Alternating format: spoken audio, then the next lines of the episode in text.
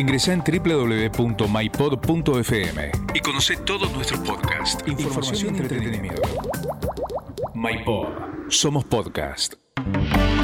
Proyecto Liderar. Walter Zafarian.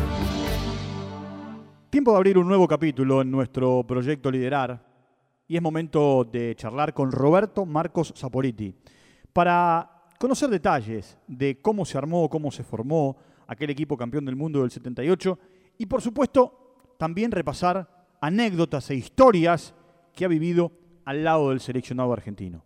Roberto, ¿cómo te va? Hola, Walter. ¿Todo bien? ¿Cómo estás? Bien, bien, muy bien. Bueno, voy a ir más atrás.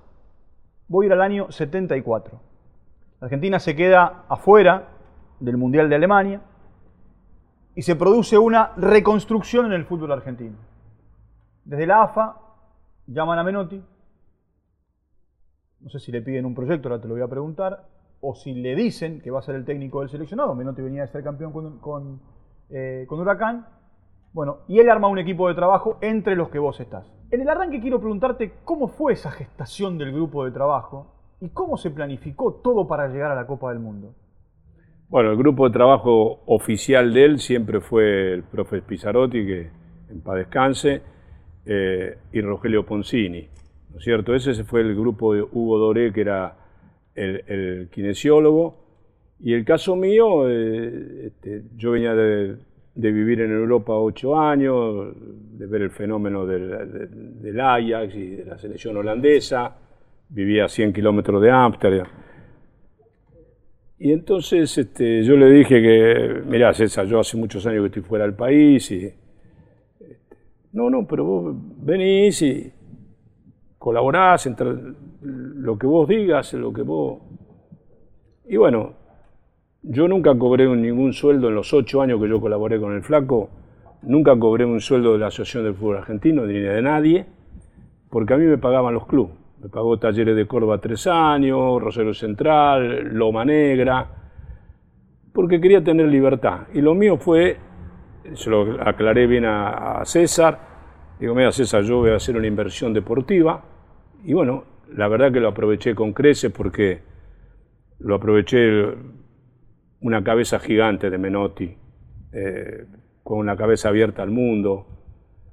Y bueno, humildemente uno trató de, de volcarle los ocho años que yo estuve en Europa, yo me recibí en, la, en, el idioma francés, en la Escuela Royal de Entrenador en Bruselas, y bueno, venía de ver el Bayern Múnich, iba a ver los entrenamientos a Múnich, iba a ver los entrenamientos a Ámsterdam, mi señora se iba a los museos y, yo me iba a ver los entrenamientos porque quería ver ese fenómeno de movilidad en el campo, cómo, era, cómo se lograba, con qué ensayo se lograba eso. Bueno, dicho esto, ahí aparece Menotti. Menotti, ¿por qué digo que era una cabeza importante fue para el fútbol argentino? Porque él, cuando le ofrecen la AFA, le ofrecen por un año y él dice que no. Y él pone una, una cosa que fue un, un, antes y un después, pone los contratos de cuatro años. Y, lo discutió, lo debatió como dos o tres meses, ¿eh? hasta que logró el contrato de cuatro años.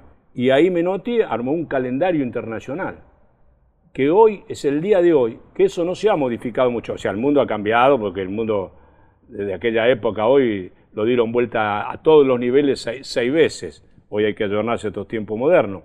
Ese fue Menotti. Y te sintetizo. Un año después que salimos campeón del mundo en el 78, poca gente recuerda esto. Menotti inventó un partido en la cancha de River, contra el resto del mundo. Contra el resto, con un periodo, sí. no sé si se puede nombrar. Sí, sí, sí, porque ese era, era para festejar el aniversario, el primer aniversario de la Copa del Mundo. Me acuerdo, yo fui con mi papá a, ese partido. Es más, si la memoria no me falla, el partido terminó empatado y el gol del resto del mundo lo hizo Boniek. Exacto. Muy bien, te acordás muy bien. Y nosotros, ¿por qué hicimos ese partido? Porque Menotti, yo, los años que viví en Europa había visto todas las concentraciones, digamos lo, que era, lo que era en Firenze, lo de Italia, lo que era en Ámsterdam, lo de La lo que era en Múnich, eh, Múnich Colonia, lo, el, entrenamiento de donde entrenaba la selección alemana. Nosotros le decíamos a Julio, a Grondona, Julio, ¿cómo no vamos a tener nosotros un centro, un centro de, para, para entrenar, que la selección pueda tener su, su casa? Nosotros la gente tiene que saber que empezamos a entrenar a- eh, en Unión Obrero Municipal, allá atrás de la, la cancha de defensor, pegado a los Lugones. Y ahí venía Maradona, Kempe, Filiol, venían todos con los, los botines y, y contratábamos una estanciera que traía la ropa para el entrenamiento. A través de esa gestión, de, después del, del 79, eh, se empieza a buscar, a buscar, a buscar y se termina en este fabuloso predio que hoy tiene la AFA. Ese fue Menotti. Más allá de que tuvimos la, la suerte, este, hasta, si quieren, a- anecdótico de ganar el campeonato del mundo de- a nivel profesional y a nivel juvenil en el 79 en Japón, lo importante es que Menotti abrió la cabeza al mundo, hizo querer que, que los jugadores quisieran jugar en la selección argentina. Por supuesto, camino al Mundial hay un montón de aristas, ¿no? Una tiene que ver con decirle a Maradona que no va a jugar. ¿Ese, ese fue el momento más complicado? ¿O no? En- dentro del grupo, ¿no? Decirle a Maradona, mira, Diego, vos sos la figura de argentino, tres veces goleador del campeonato local, el mundo habla de vos, en este Mundial, ¿no?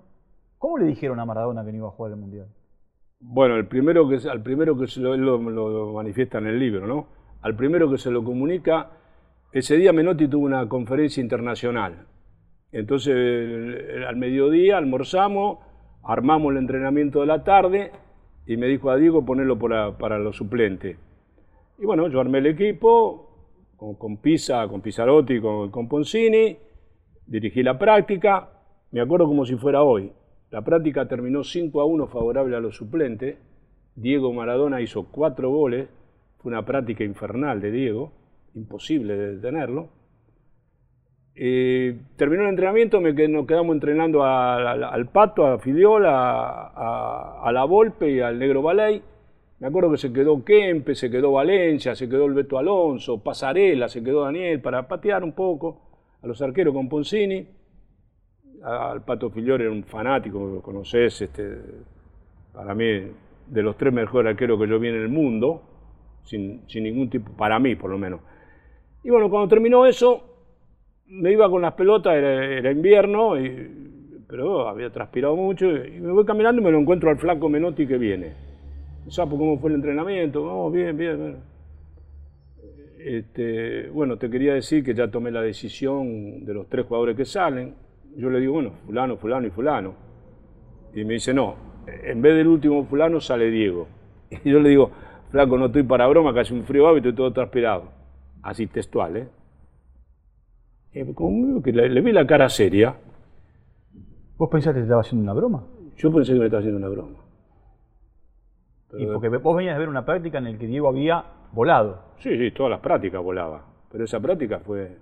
Bueno, fuimos a cenar.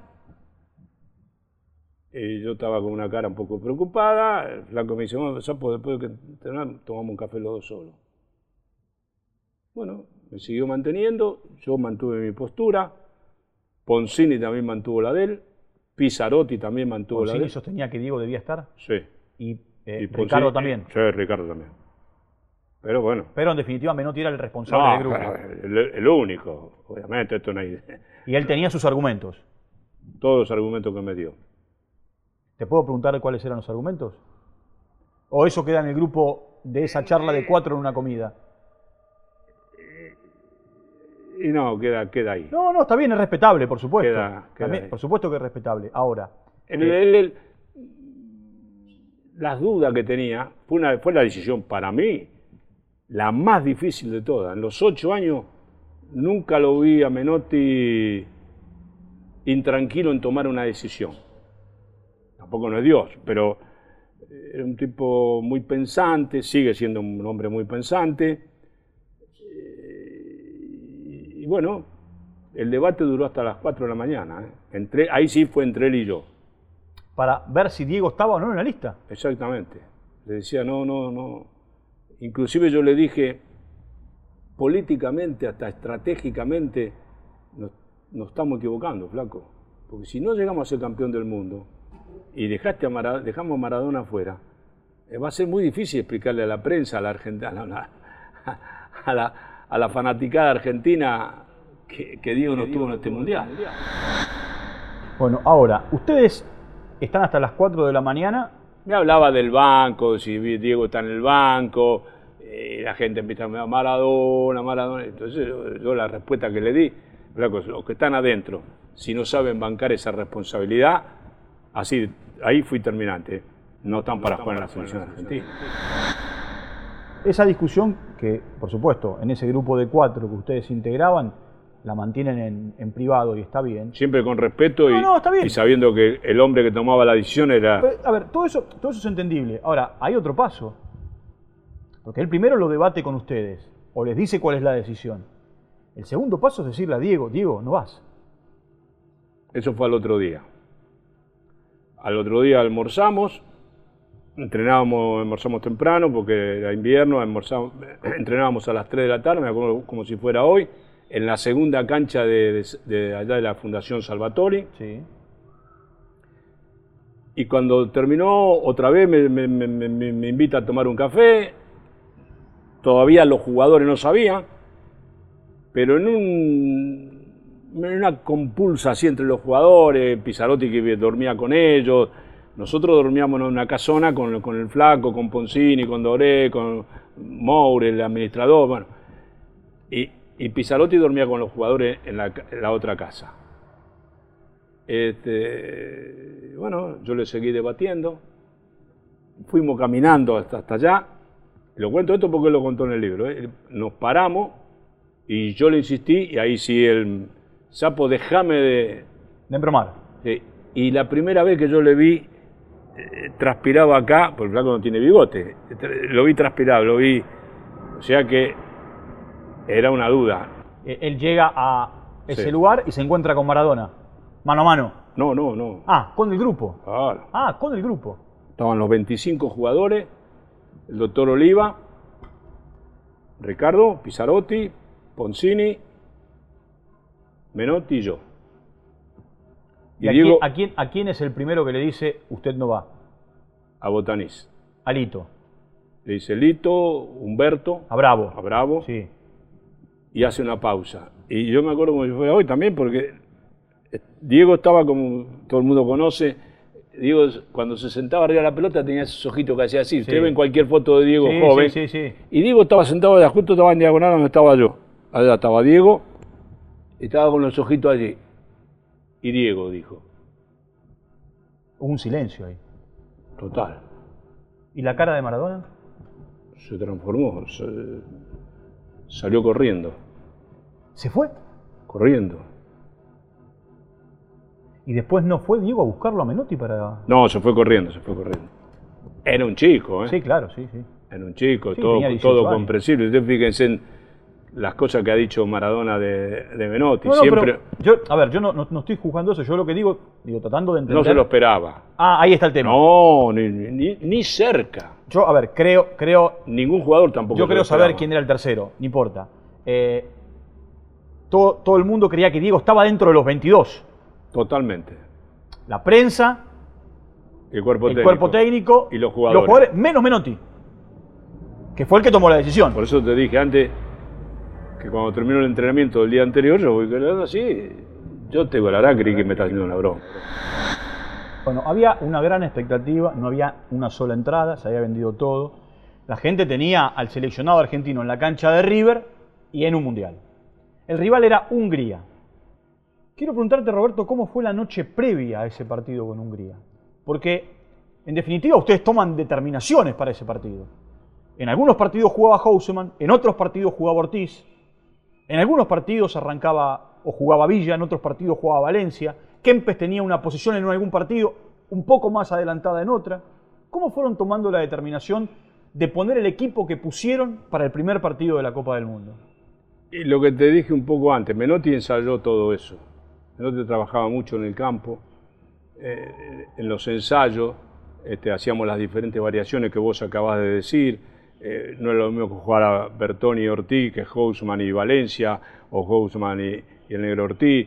Eh, De Kempe siempre, siempre pensamos, mejor dicho, pensó Menotti, eh, de hacerlo trabajar a- de atrás.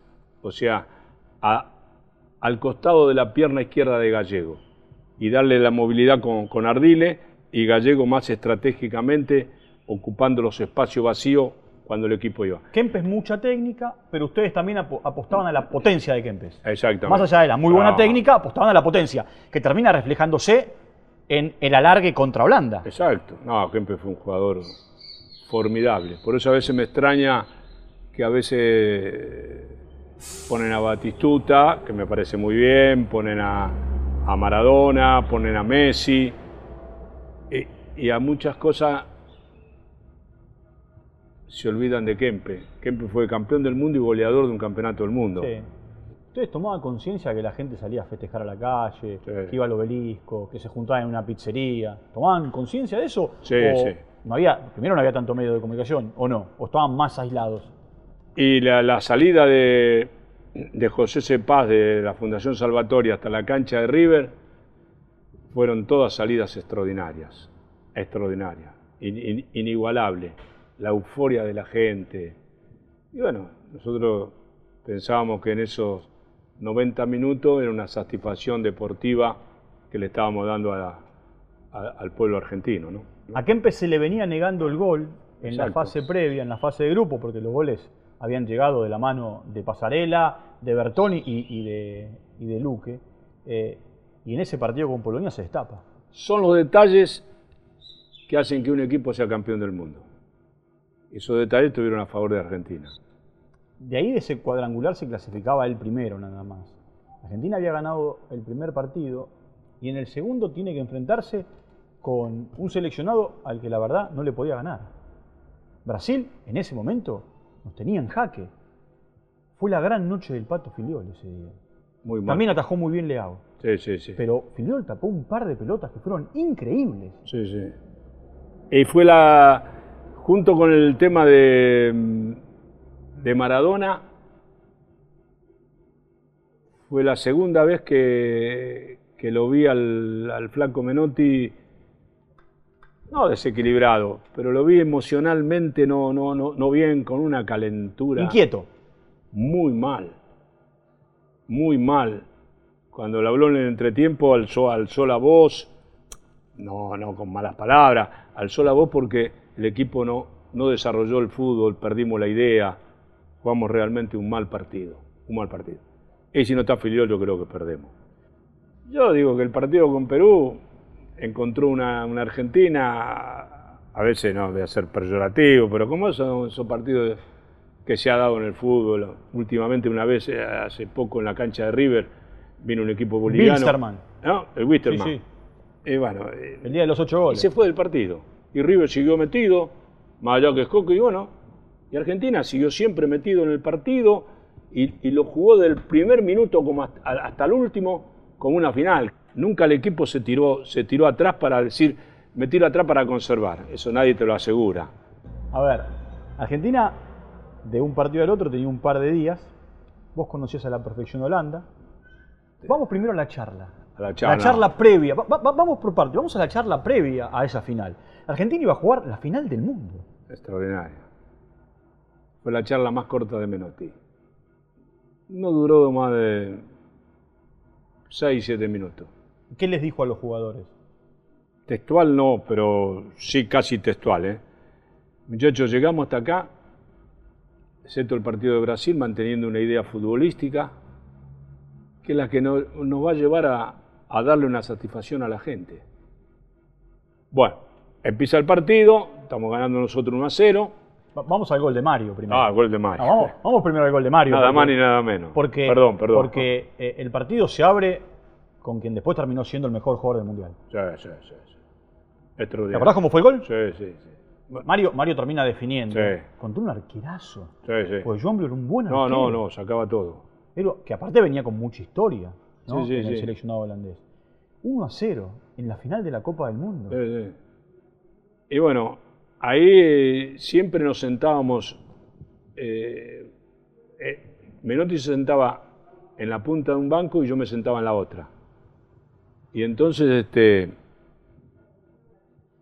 vamos ganando 1 a 0 con el gol de Mario. Y de pronto escucho que, que el flaco me dice: Sapo, fíjate a tu izquierda, claro, a la izquierda mía estaba el banco de Holanda. ¿Quién está haciendo precalentamiento? Naninga. Naninga. Me dice, ¿por qué no te vas a la...? Bueno, otra vez, la segunda vez, fuera de aquella vez de Maradona, que me mandó a la quinta del diablo. Y ahí los, los jugadores que estaban en el banco escucharon, a veces me cargan con eso, todavía a veces que no. ¿Se acuerda Roberto cuando el flaco...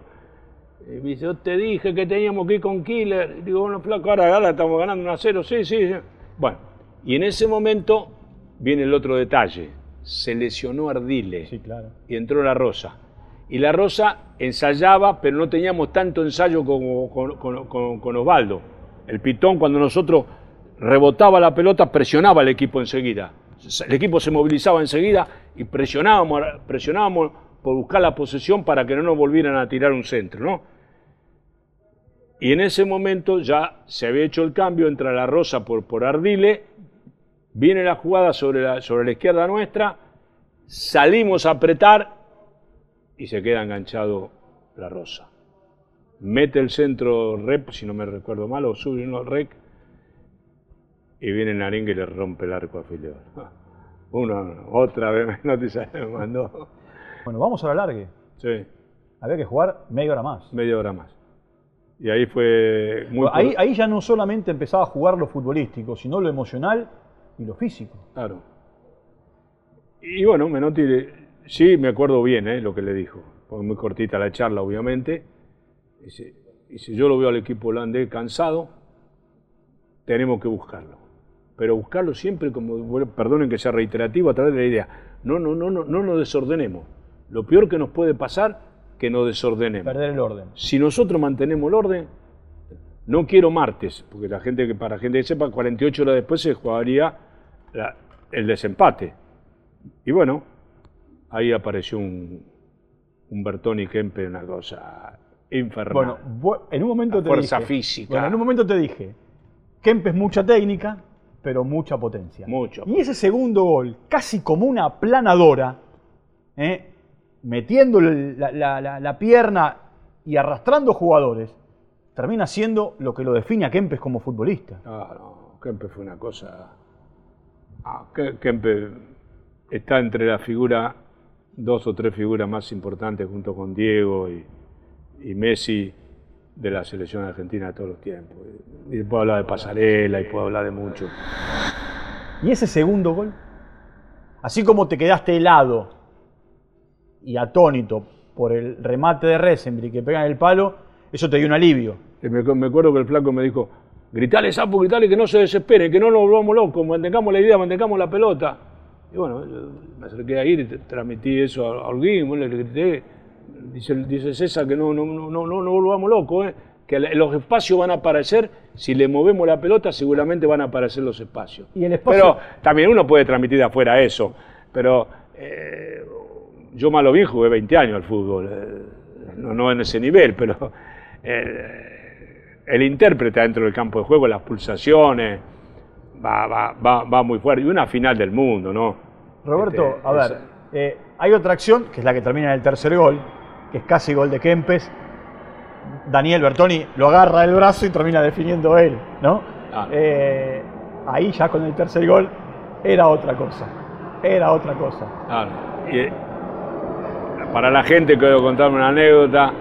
En Rosario, después que logramos la, la clasificación a la final, este, eh, todas estas cosas las cuento porque las contó el flaco en el libro.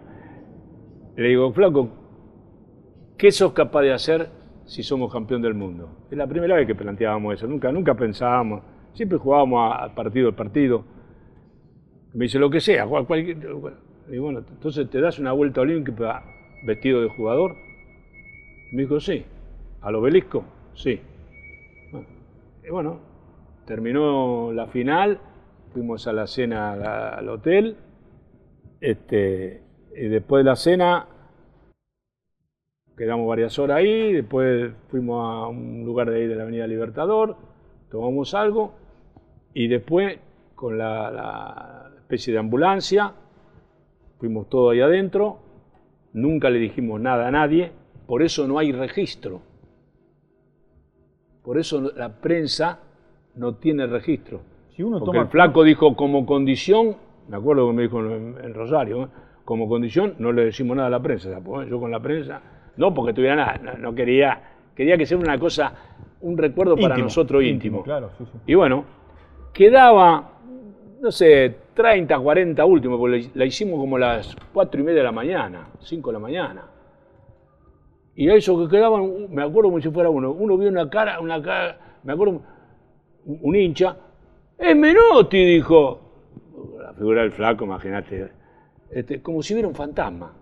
Bueno, nos metimos dentro de la cosa y, y en la- a, la, a la mañana de ese mismo día fuimos a, a Luján, ¿no? Que habíamos hecho una promesa y cumplimos de agradecerle a la, a la Virgen, ¿no?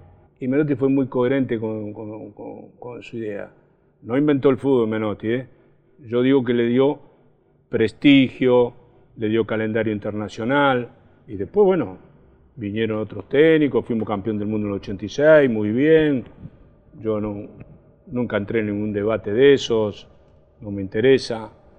Este, me parece que quita más que, que suma. Vos fuiste parte de la charla Menotti Bilardo, ¿no? Bueno, la charla fue en mi casa, fue la única vez ¿En tu que... casa? Claro, yo, yo era muy amigo de, de Bilardo, porque yo jugué en Deportivo Español, fue como un hermano Bilardo para mí. Ahora estamos separados, digamos, y bueno, saludamos así, pero este, sí, sí, la charla fue en mi casa, cuando yo vivía en, en Palermo. La charla fue, vino César con, con Graciela, con su señora, vino el- el Carlos con, con Gloria, eh, mi señora y yo. ¿Una Este, comida? Sí, sí, sí, una cena que duró hasta las... Sí, sí, esto- estos, estos dos locos, dos locos en el buen sentido, debatieron profundamente de fútbol, con un respeto extraordinario. Debatieron hasta las 5 de la mañana. Las mujeres, las tres mujeres, me acuerdo como si fuera hoy. Mi señora a veces se acuerda, este, las tres mujeres se dormían ahí. Me acuerdo que entré en un momento dado y me dice, ¿cuándo van a acabar esto? Y estaban las tres mujeres ahí. Y discutían de fútbol. Sí, sí, sí, sí, sí, sí. Uno el stop, el otro el libro, el flaco eh, su pensamiento, pero siempre con un, con un gran respeto. Fue una lástima, después, después ya la- el debate fue para otro lado. Se mediatizó mucho, ¿no? No, ya no, ya no, no ayudó a crecer. Roberto Sapoliti, en nuestro proyecto Liderar. Proyecto Liderar. Con Walter Zafarian. Producido por MyPod.